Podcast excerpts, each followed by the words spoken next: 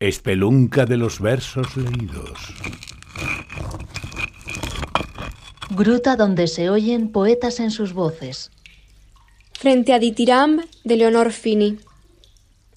Hombres con traje anotan sus ideas en su libreta a seis de tapas duras.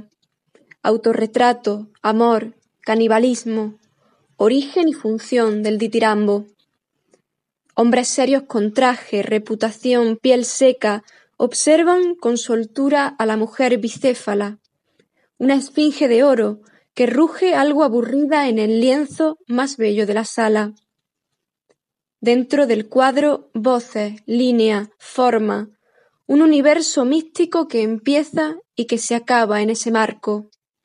Y fuera, solo ojos, que analizan asuntos fríamente, conciencia masculina. ¿Qué pasaría si ahora de repente el león mujer saliera de su espacio y arañara a los hombres con su zarpa y escribiera sin mano su sentido?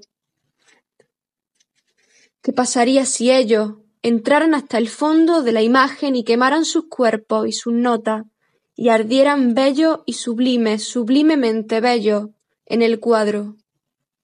Nada. Una anécdota es sólo una anécdota una mota de polvo sobre el busto impecable de la historia.